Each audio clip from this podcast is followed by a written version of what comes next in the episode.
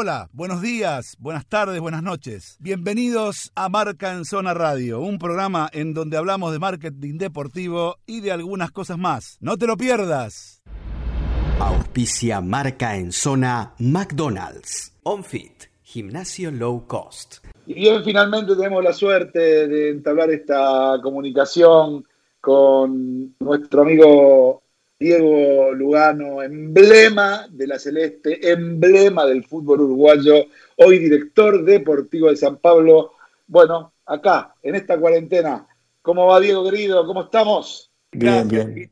Gracias por esto, Dieguito. ¿eh? No, por favor, por favor. es una manera de pasar el tiempo. Sí, ¿no? ¿Dónde estás? ¿En San Pablo? No, estoy, en San Pablo, San Pablo. San Pablo, ah, San Pablo. Sí, sí, ¿Estás con toda la familia ahí, con todos los Con toda la familia acá, sí, sí. Uh. y toda la gurizada acá. Ah, pero... ahí, ¿no? Da para salir a correr, hacer actividad física. Acá en Brasil no está tan, tan cerrada la cosa, hay que tener esta responsabilidad de precaución, pero no, no hay cuarentena obligatoria, entonces, este, bueno, con responsabilidad de precaución se puede llevar un poco mejor. Está bien, está bien. Che, escuchame una cosa, vos sabés que este, recién me estaba preguntando a algunos seguidores uruguayos, amigos, acá tenemos Marcanzona, ¿por qué Tota? Yo nunca te pregunté, ¿por qué Tota? Eh, viene de la familia, viene de mi padre. Eh, mi padre en mi ciudad, en Canelones, este, bueno, en el fútbol amateur interior tuvo una carrera de 20 años, mucho tiempo capitán allá de las selecciones del interior en Uruguay, fútbol este, amateur, pero muy tradicional, muy arraigado en nuestro país. Y el, apellido de él, el nombre era Tota, por un tema familiar, que él tenía cinco, seis hermanas, seis hermanas. Entonces, a él le pusieron Tota, le quedó chiquito cuando fue creciendo en el fútbol. Este, le quedó a Tota y yo hasta hoy, cuando vuelvo al pueblo, soy la Totita. Yo no soy la Tota, todavía soy el hijo de. La Tota de Canelones. Sí, soy el hijo de todavía. Bueno, primero para, para la gente de Marcanzona, este, estamos hablando con un referente no solamente del fútbol de Uruguay, sino del fútbol sudamericano. Este, hoy, director deportivo ni más ni menos de San Pablo, uno de los clubes más grandes del mundo. Este, y nada, que recorrió el Espinel. La verdad que Vos cuando empezaste a jugar de botija, ¿dónde empezaste? Exactamente. Justamente, bueno, mira, mi carrera es un poco inexplicable hoy en día, ¿no? Hoy es imposible, pero hace 20 años atrás, este, yo con 18 años, casi 19, estudiaba, trabajaba y jugaba amateur en mi ciudad, en Canelones, y con 19 años este, ya, este, bueno, estudiando y trabajando y con pocas aspiraciones a ser profesional, este, pero bueno, me destacaba en mi ciudad ahí por, bueno, por mi físico, por, por mi forma de ser, pero entrenaba una vez por semana y jugaba los domingos, con 19 años. algo, que hoy es, imposible, ¿no? Este, ahí, Nacional me lleva a jugar a la, a la, tercera división, vendría a ser la reserva de, de Argentina. Y bueno, este, rápidamente me adapté al fútbol profesional, este, bueno, fui capitán de la inferior de Nacional. Este, y bueno, llegué a debutar en Nacional, este, fui con 20 años inmediatamente a préstamo a Plaza Colonia, ya un equipo que, estaba haciendo sus primeras armas en primera división. Al poco tiempo me convertí capitán de plaza con 20 años, hice una campaña histórica en aquel momento, siendo vicecampeón uruguayo. Yo fui destacado como uno de los mejores jugadores del torneo, mejor zaguero prácticamente, sí, sí, en mi primer año de carrera. Volví a Nacional, ya con un poco más de prestigio para, para jugar, este, pero inmediatamente surgió lo de San Pablo y bueno, con 21 años, que hoy, increíblemente, hoy, hoy, me hicieron acordar, hace 17 años que yo llegué a San Pablo. 17 años. Sí, sí, hoy la, gente acá me hizo acordar. Y bueno, prácticamente en un año y medio de estar este, trabajando y estudiando en mi ciudad, en un año y medio, dos, este, vine a parar acá este, a este monstruo que, es este San Pablo. O sea, sin divisiones inferiores. Nada, cero, cero. No, y este, por eso ahí muchas cosas están explicadas, ¿no? De cuando jugaba, ¿no? Que, bueno, que no tenía, no tenía la fineza de, los jugadores. Era todo ímpetu y todo. No, bueno, tal vez, este, temas mentales. No, pero, bueno, hoy por hoy, hoy por hoy es imposible, hoy por hoy es imposible. La, la forma de hacer mi carrera eh, sería totalmente imposible porque precisas todo un trabajo de juveniles que te inserte en el medio. pero igual de todas maneras, Diego, si no, digamos, si no hay materia prima, por más que hubiese tenido todo lo que tenés, o sea, materia prima había, si no imposible llegar a donde llegaste y hacer lo que hiciste. sí, el hambre, materia hambre. prima había. Sí, sí, el hambre, el fuego sagrado, la tradición familiar, ¿no? Porque mi hijo jugó siempre fútbol y yo en mi ciudad este, jugaba y me destacaba, ¿no? Pero totalmente amateur. Bueno, recorremos, llegás a San Pablo, en San Pablo obviamente todavía hoy estás, después vamos a hablar de, tu parte dirigente, pero yo creo que esto, digamos, en tu carrera eh, has conformado grandes equipos, este, pero yo creo que eh, el equipo por excelencia, el que todo Sudamérica siempre miró como, como diciendo, mira estos tipos cómo han llegado a, formar lo que formaron, es, es, Uruguay, que todavía quedan algunas piecitas ahí en el equipo. Igual ahora Uruguay me parece que va a tener un, hermoso equipo para la Copa América y mamita, ¿no? Algunos nenes que...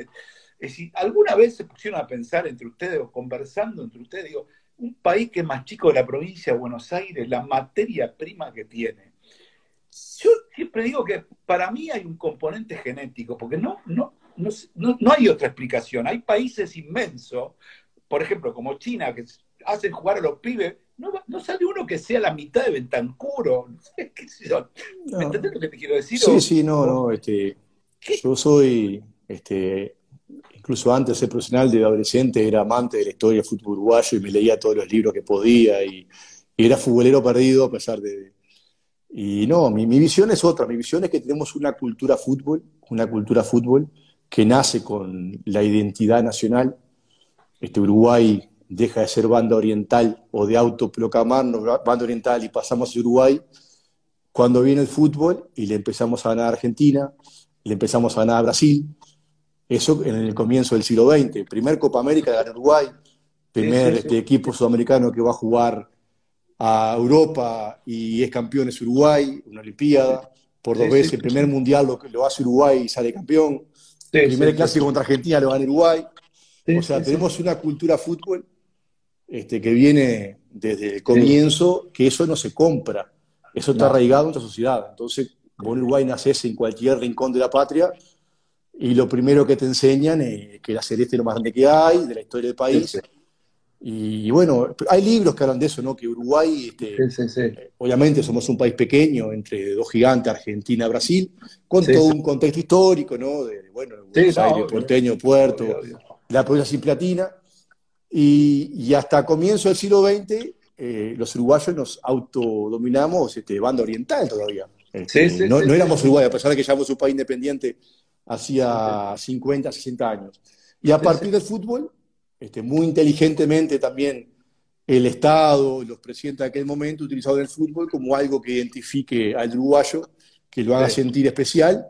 Y yo creo que ahí está la explicación por qué un país de 3 millones de personas, donde la mayoría son viejos, donde hay más mujeres que hombres, donde la infraestructura hoy sigue siendo este, pésima o muy mala en comparación a, los países este, este, serios o profesionales de fútbol, cómo seguimos siendo competitivos. Este, creo que es este, por, por, la cultura que, que, traemos, que ni China, ni Qatar, ni Estados Unidos, este, ni, siquiera Inglaterra nunca van a poder comprar. Ellos obviamente pueden comprar otras cosas que, que, bueno, que también este, son interesantes, pero esa cultura que tiene.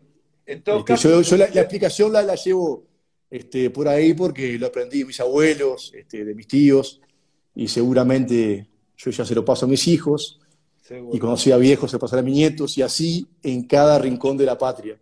Y, esa es la única explicación.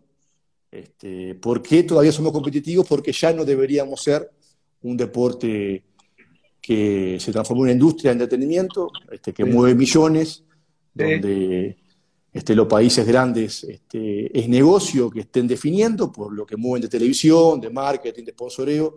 Uruguay rompe los huevos cada vez que, llega a competir porque no le sirve a nadie, a pesar de que la Celeste es linda, pero ya hoy no es negocio. Entonces, creo que esa es la única explicación por qué seguimos siendo competitivos y seguiremos siendo porque nadie va a tirar esa cultura a nosotros.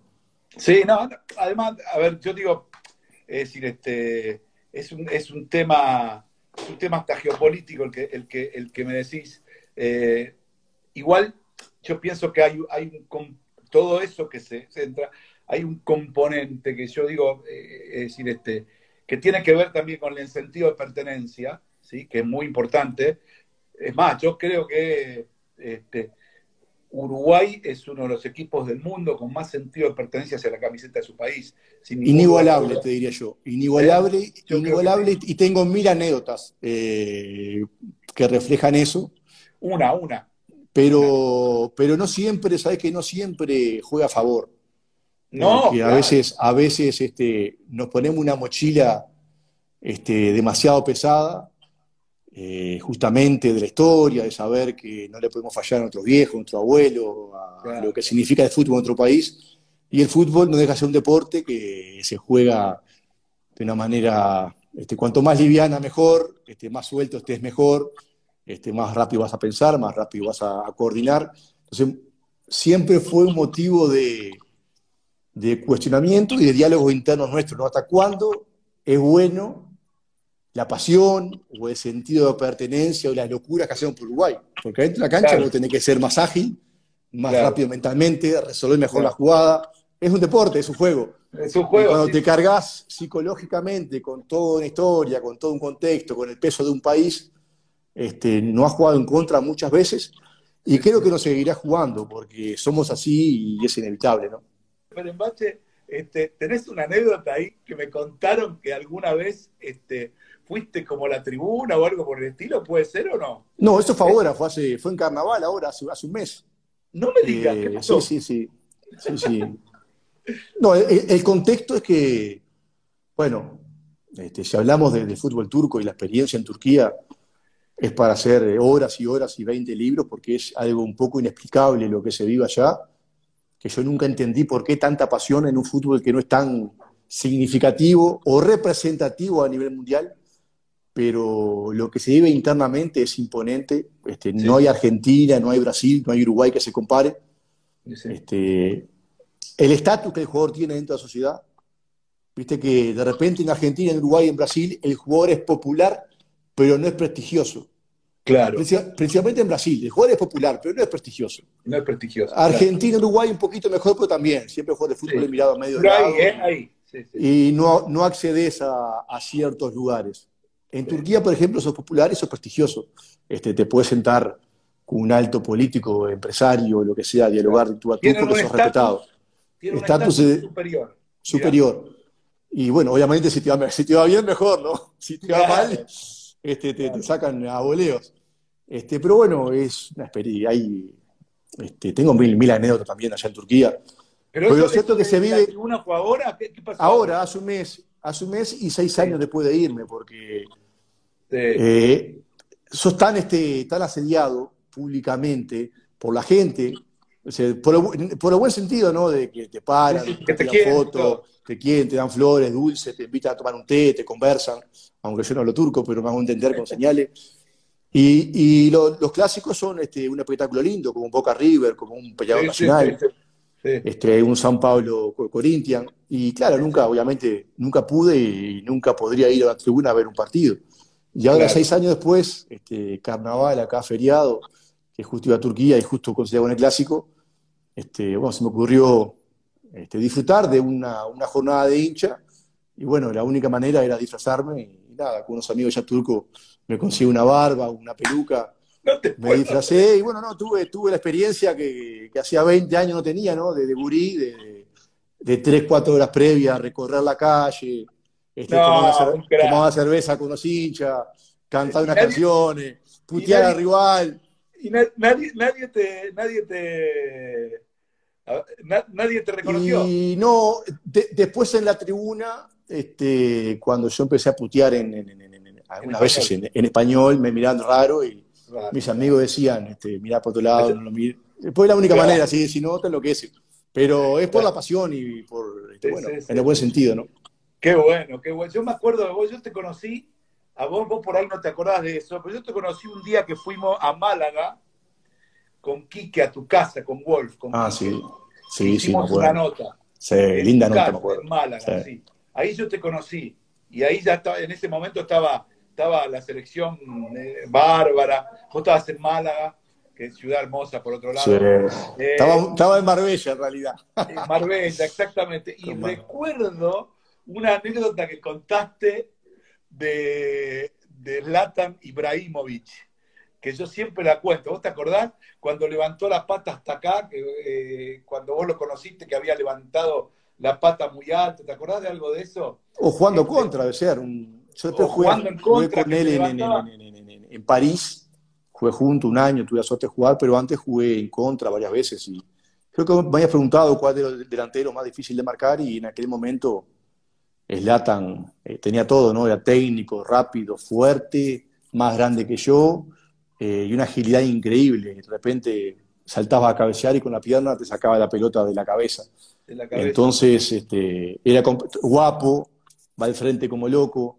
Entonces, este, en aquel momento, que yo lo venía de, tener de compañero en, París, te comentaba que, que fue lo más, lo más completo que vi como, ah, como, como, como, atacante, ¿no? Sí, era, eh, eh, pero Vos me contaste, puede ser que una vez se plantó el vestuario y dijo, ustedes no ganaron nada. Ah, sí, sí, bueno. ¿Cómo sí. Pero esa no la hice pública, esa no la hice pública.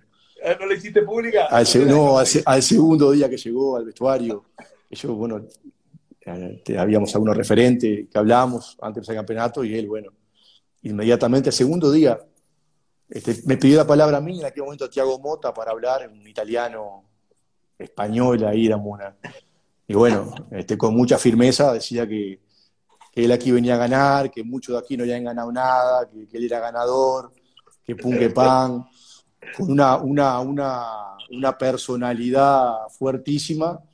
Y, bueno, este, lo queríamos cortar y no podíamos, porque claro, el poco que provocaba, ¿no? Porque al, señalar a muchos compañeros que, que, no habían vencido nada, y bueno, este, un personaje un personaje, un importante, personaje importante y bueno, y un ganador, porque después de ahí ganó todo el París y él ganó todo. Y, sí, sí, después Estados Unidos y no, no hago todo el cuento, no hago todo el cuento como fue porque involucra nombres, involucra compañeros. No, no, está perfecto, sí. Pero fue mucho más este grosso que eso ahí. Esa es solamente la puta, fue mucho más grosso. Hubo algún sopapo, algún golpe de puño, hubo de todo. Vos sabés que este, recorriendo, recorriendo tu carrera, eh, imagino jugaste con, grandes jugadores, pero vamos a, centrarnos, eh, por ejemplo, en la selección, ¿no? Este, cuando se conforma la selección, esa mística esa selección, la verdad que, eh, digamos, ustedes sentían, sentían que, era un equipo realmente pesado de, de jugar. Pero vos, por ejemplo, cuando vos lo veías o lo conociste a Luis, por ejemplo, a Luis Suárez, por ejemplo. ¿Vos, pensabas que Luis iba a llegar donde, llegó, donde, donde, apareció? Porque más allá de, que le puede ir bien Messi o no, antes también era un delantero extraordinario. O sea, no es que es un delantero extraordinario porque ahora juega con Messi. Eh, ahora es más delantero extraordinario todavía, pero digo, ¿vos pensabas, o Cavani mismo, por ejemplo, no, en realidad, donde llegaron como jugadores? En realidad la ventaja, como yo siempre digo, la ventaja de otra generación fue que por primera vez en 100 años el fútbol uruguayo tuvo un, bueno, un programa, un proyecto de trabajo este, a mediado plazo que fue encabezado una figura única como el maestro. El maestro es único en el mundo del fútbol, este, irrepetible, intelectualmente, humanamente. Este, y bueno, mi generación tuvo la suerte de por primera vez tener este, una estabilidad que Uruguay nunca tuvo, por eso de que pueblo chico, infierno grande, el fútbol una pasión popular, que mucha gente quiere tener su influencia, y bueno, generaciones anteriores, tal vez mejores a la nuestra, yo que sé, Francesco, el de Rubén Paz, el Zamendi, este Hugo de León, Darío Pereira, este, eh, eh, era, bueno, era para ser campeones de, y tal vez este, no tuvieron la suerte de tener la estabilidad en un proyecto que tuvimos nosotros. Nosotros perdimos mucho más de lo que ganamos. Y en otros momentos, alguna derrota que nosotros tuvimos seguramente hubiese significado el fin de nuestra generación y no existiría Suárez, ni Godín, ni Lugano, ni, ni, Cabaña, ni Orlán, ni nadie. entonces, este, aclarar que acá la, el éxito de que Uruguay vuelva a ser protagonista a nivel mundial fue porque por primera vez se tuvo un proyecto serio a mediano plazo que no incluía el próximo resultado como definitivo. Entonces todos nosotros tuvimos la suerte de, bueno, de repetir experiencias dentro de la selección, de generar un grupo humano mucho más cómplice, porque cuando vos ganás y perdés con los mismos compañeros y conoces a la familia y sufrís con ellos, vas generando una complicidad que te lleva con el tiempo a, hacer un núcleo fuertísimo y que no te entran ni las balas, ¿no? Entonces creo que, creo que ese fue el, el por qué Uruguay volvió a ser protagonista y te animaría a decir que es la única manera que Uruguay pueda volver a ser protagonista. No te digo campeón, protagonista. Definir, competir y a partir de ahí, obviamente, soñar con ser campeón. Mira, plantel, plantel, la verdad que tiene, porque han salido unos pibes ahora espectaculares, la verdad. pero, por ejemplo, Luis Suárez, este, cuando perdimos su partido para Sudáfrica, un partido feo contra Perú, yo era el capitán, me querían matar y Luis anduvo mal y la prensa y la gente lo quería crucificar a Luis. Y que no fue más selección y cuestionaba al maestro por qué lo puso por su partido. Y el maestro, fiel a su, a su estilo, creía en el potencial del jugador y no porque no esté por un buen momento. Y así le pasó a Cavani, a mí como capitán. Yo fui el capitán, creo que más joven en la historia de Uruguay, con 25 años. Eh, y veníamos de café del Mundial. Entonces, este, la prensa y la gente decía que no, no daba la talla para lo que significaba la historia del capitanato en Uruguay. Claro, 25 años, tenía 10 partidos de selección. Claro. Y el maestro me bancó y bueno, y vio en mí cosas que ni yo mismo veía. Eh, entonces, eh, es todo producto de, un trabajo que yo creo que es la única manera de que Uruguay hoy pueda este, seguir siendo competitivo, porque si no es imposible, porque esta industria de fútbol, uno que hoy recorre el mundo, ve que, que bueno, que cada vez más competitivo, que todos quieren llegar, que tienen muchos este, intereses económicos, hasta políticos, atrás de, un mundial, de una Copa América. Y te voy a repetir, este, este, que un país como Uruguay siga siendo protagonista es romántico, es romántico porque la celeste es celeste, pero a la industria, a la industria le sirve poco, ¿no? Cuando mi club, que es Chacarita Juniors. Opa, hay una historia ahí, Chacarita San Pablo. Cuando, cuando cumplimos los 100 años, este, vino San Pablo a jugar a San Martín. Sí. sí, sí, sí, sí. Y nos ganó. no nos respetó el cumpleaños. San Pablo de, de, Telé, ¿no? ¿No era San Pablo de Telé? Y nos ganó. ¿No era San Pablo ganador? ¿El San Pablo de Telé no era? ¿El que fue? Eh, no, no, un San Pablo posterior. No, si va el de Telé, si va el de Telé nos comemos 5, 6, 7, perdimos 1 a 0. No, no, pero por un chacarita, ahí cualquiera, era cualquiera. No, no, si va el de Telé, olvidate, somos boleta con IVA incluido, olvidate, ¿no? Que es San Pablo, hablando, mirá, hablando del tema de la mercadotecnia y de la industria, que, es de lo que se trata, lo, mío por lo menos, además del periodismo, pero, pero hay una, historia con San Pablo que es fundamental. Ese San Pablo de Telé, un día sale a jugar eh, una semifinal de Copa Libertadores con un gorro rojo y tres letras que decían TAM. ¿Vos te acordás de eso? No, no me acuerdo. No, no, me acuerdo de la imagen porque la he visto muchas veces. Si lo ves por No sé por qué. A ver, contame, a ver. Bueno, y cuando yo veo esos gorros, digo, estos tipos salen a la cancha con gorro. Y allá me, llamaba la atención que Que un argentino, que un argentino me cuente algo de esto de San Pablo, ojalá que los sanpaulinos no entiendan porque pasa una vergüenza. No, no, no. Ojalá que no entiendan. Pero no, pero más que un argentino, un funebrero, porque estamos ligados. Ah, bueno, está. no, no, no es no tiene que ver con la nacionalidad, tiene que ver con el sentido de pertenencia de, colores. Yo soy en, Brasil soy de San Pablo. Está bien, como, debe ser. ¿qué, quiere decir con eso?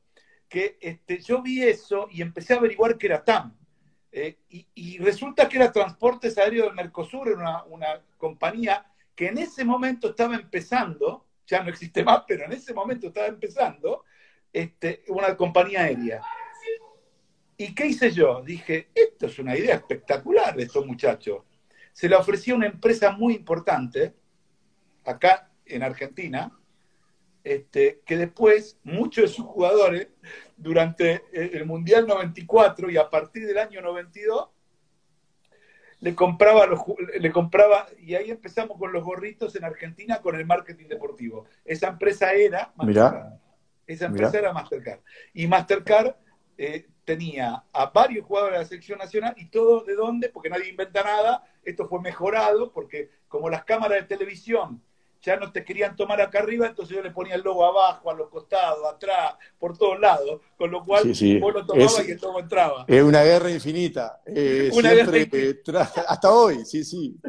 Echa derecha, trampa siempre, sí, sí. sí Exactamente. Entonces, no sabía, no sabía. Entonces, entonces fue el primer club que utilizó gorras para, este, para usar marketing. marketing, publicidad. Sí, sí, sí. Eh, pero, pero en ese caso fue institucional, es decir, fue el club que hizo un acuerdo con TAM. En el caso nuestro, yo y primero hice un acuerdo, primero se hizo un acuerdo con AFA, ¿sí? que fue sponsor oficial, y una vez que se hizo el acuerdo con AFA, entonces después nosotros sentimos que era mejor ir a los jugadores. Porque el AFA ya tenía de la empresa por ser sponsor. Y los jugadores iban a ganar su platita. Y entonces por eso se lo hicimos con los jugadores. Así que ahí nacieron, ahí nacieron las gorras, por lo menos en esta parte del mundo, como identificatorias de una marca que no sea Adidas, Nike o Umbro, alguna de las que tiene que ver con, con el, con el deportivo, sí, sí. Exactamente. Decime una cosa, este, ¿cuál fue tu mayor tristeza deportiva tu mayor alegría? Tengo, tengo dos tristezas grandes y como siempre están vinculadas a la selección porque era, era, era, era mi pasión, eh, era pasión y, a todo. Este, primera, cuando quedamos afuera de, Mundial de Alemania, 2006, que perdimos por penales contra Australia, este, eh, casi me muero. E increíblemente un mes después fuimos campeón del mundo con San Pablo, entonces en un mes pasé desde el infierno al cielo, literalmente. Este, pero la tristeza sí que más recuerdo, que, porque es más reciente, y yo también ya era más, grande, más consciente, en fin, fue cuando en la Copa del Mundo acá en Brasil, después del primer partido me, rompí la rodilla y, no pude jugar, lloré tres días seguidos y fue el disgusto más grande que, me, que en mi vida. pero por una lesión. Pero por una lesión. Una lesión, pero no porque el Mundial de Brasil, la, Celeste en Brasil, Maracaná, Odolio Varela, yo era capitán de Uruguay, ídolo en Brasil, era, era, increíble. Lloré, hasta, hoy no, no, lo puedo asimilar, pero por lo menos no me queda más lágrimas. Y aparte de capitán y no podía demostrarlo, tenía que seguir este, estimulando y lloraba toda la noche y tomaba tres remedios para dormir, no podía dormir. Y Forlán le puteaba este, porque no le dejaba dormir a él. Este, no, fue una, fue una cosa que no, no, no. Y aparte fue un error mío, porque fue sobrecarga de trabajo también, en fin. Sí. Bueno, este, pero, cosas sí, sí, sí. Te pudo haber pasado eso en, cualquier momento, pasa. ¿Y alegría? Y alegría, bueno, este, también vinculadas con la selección y con San Pablo. Este, ser campeón del mundo este, con un club como San Pablo son cosas que quedan marcadas para siempre y y me acuerdo aquel día cuando Rogelio Seni dijo antes del partido, dice, hoy no es un partido de fútbol, significa que da la eternidad. Y en el momento, yo también era joven, tenía 24 años, entendía el significado, pero no tanto. Hoy me doy cuenta con el pasar del tiempo lo que, lo que significa dejar la marca a fuego en un equipo así, ¿no? Eso es lo que dicen. Eh, y, bueno, y con Uruguay, este, volver a llevar a Uruguay a un mundial, eh, volver a ver a Celeste siendo protagonista a nivel mundial, siendo respetada, querida, este, y yo siendo un poco referente de ese momento, sintiéndome parte y responsable, ser campeón de América en Argentina por tercera vez. Sí, sí. Este, en fin, creo que, fueron momentos muy marcantes. Este, no me puedo olvidar también de Turquía, obviamente, que, fuimos campeones, que, que fue muy bien ahí también. Muy bien, sí, en cinco años este, me torné un ídolo este, que hasta hoy obviamente me quiere mucho. Este, mi pasión un poco está, está vinculada a Uruguay. ¿Cinco, años, sí, sí, sí, sí, sí, sí, los mejores cinco años. Deportivamente los mejores. Mira. Deportivamente me fue muy bien. Hice más de 30 goles, fuimos campeones, ganamos todos clásicos. En Champions League este, competíamos, o sea, llegamos a octavo final, a cuarto, a cuarto, a cuarto dos veces. En fin. ¿Con quién estabas ahí? ¿Qué otro, qué otro jugador habías conocido? No, había una, una legión brasilera importante, Zico como entrenador, los dos primeros ah, años. Después Luis Aragonés, que venía a ser campeón de Europa, fue de este Aragonés, sí, claro, Bueno, Alex de Sousa, que fue de los jugadores más este, increíbles que jugué. técnica, este, hoy, se llama, hoy se llama cognitivo, ¿no? Yo en la época le decía, vos pensás más rápido que todo, no sabía que la palabra era. Hoy ya sé que es cognitivo. Bueno, Roberto Carlos también jugó allá conmigo, este, Dani Luis, Anelka, Kesman, eh, para hablar de turcos, Rebel Soru, que es un ídolo allá, Rustú, que hoy está pasando un mal momento, en fin, este, la legión era más bien brasilera, de Udracena, sí, sí, sí, sí, En, en Brasil su historia. ¿Llegaste a jugar ¿Llegaste a jugar contra Messi en algún momento no? Sí, sí. Este, bueno, jugué a Argentina varias veces. Varias veces. Y en Europa jugué con Málaga. Con Málaga jugué. Con Málaga. Dos veces, sí. Con a Argentina varias veces. Y, o sea, y contra Cristiano también. Con Cristiano también, sí, también. Sí, pero después de jugar en Brasil acá tres años, eh, como defensor, estás preparado para jugar en cualquier parte del mundo. Este, no hay duda que que acá en Brasil tenés... Eh, hoy, hoy cambió un poco, pero antes tenías obviamente a los mejores delanteros del mundo, a los más irreverentes, a los más, más faltadores de respeto, porque ellos te quieren, aparte de ganarte, este, falta de respeto. Y como todos sabemos, Brasil este, era un fútbol muy ofensivo, con sistemas defensivos más frágiles. Entonces el defensor te sentía siempre mucho más expuesto.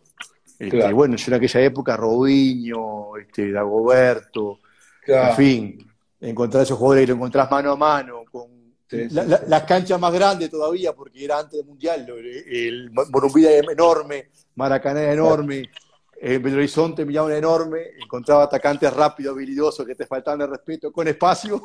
Si jugabas en Brasil, el resto era, era, era fácil. Bueno, Tota, querido, nada, no te saco más tiempo. Esta charla fue maravillosa y espero que, nada, que esta locura que estamos viviendo en estos tiempos nos permita encontrarnos como siempre, este, por ahí, por el fútbol, gracias al fútbol. El fútbol es vida, como siempre digo, yo, lo demás son detalles, pero el fútbol es vida porque provoca estas cosas. Este, estamos, con el, estamos con el tipo que un día me mató, me asesinó en una pileta porque yo estaba con un mate de plástico. Pero el tipo no pudo, no pudo aguantar ni 10 minutos que, que me tuvo que pedir el mate. O eh, miento. no, pero vos, pero ¿Eh? vos, este, vos, este, me. Bueno, como Carlito, que me pidió un asador cuando, cuando hacía con electricidad una carne vuelta y vuelta, vos me quedas dar un mate de plástico así. No me joda. Le digo, eso tuviste que tomar porque era el único, Vendéselo a otro, a mí no, pero está todo bien igual, está todo bien. Era el único que había. pero al final el tipo se, tuvo que tomar el mate, tan malo no estaba. Nos adaptamos, nos adaptamos a todo, nos adaptamos a todo. Nos adaptamos a todo. Bueno, Tota, querido, te mando un beso grandísimo. Muchas gracias por todo. Muchas gracias por este contacto. Estamos al habla y, como siempre, ya sabés, a lo que necesite, acá estaremos. ¿eh? Bueno, un saludo a toda la gente argentina, bueno, a los uruguayos, brasileños, turcos que me estén escuchando. Como vos decís, este, pasar rápido por este momento que nos tiene que, dejar más fuerte que nunca. Este, poco pánico, y un poco de miedo para utilizarlo con inteligencia y ser, este, bueno, prever y cuidarnos, este, pero el pánico no es buen consejero, este, es mejor ser, este, bueno, precavido, este, tener respeto a la situación. Y bueno, optimismo, garra y vamos a salir. Este, no, no, vamos a volver a ver en algún lugar, sin duda. Seguro que sí, amigo. La última, antes de irnos, ¿lo ves a Cavani en Boca? ¿Vos te parece que es eso? Este, no, creo que antes de Boca este, se viene conmigo acá a San Pablo. ¡Epa! Sí, para Sudamérica. Ya lo vengo, lo vengo dando hace tiempo ya, no es de ahora. Ah, ya hace años, pero.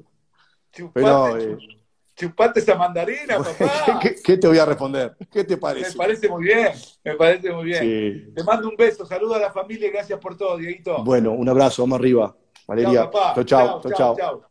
Chao, chao.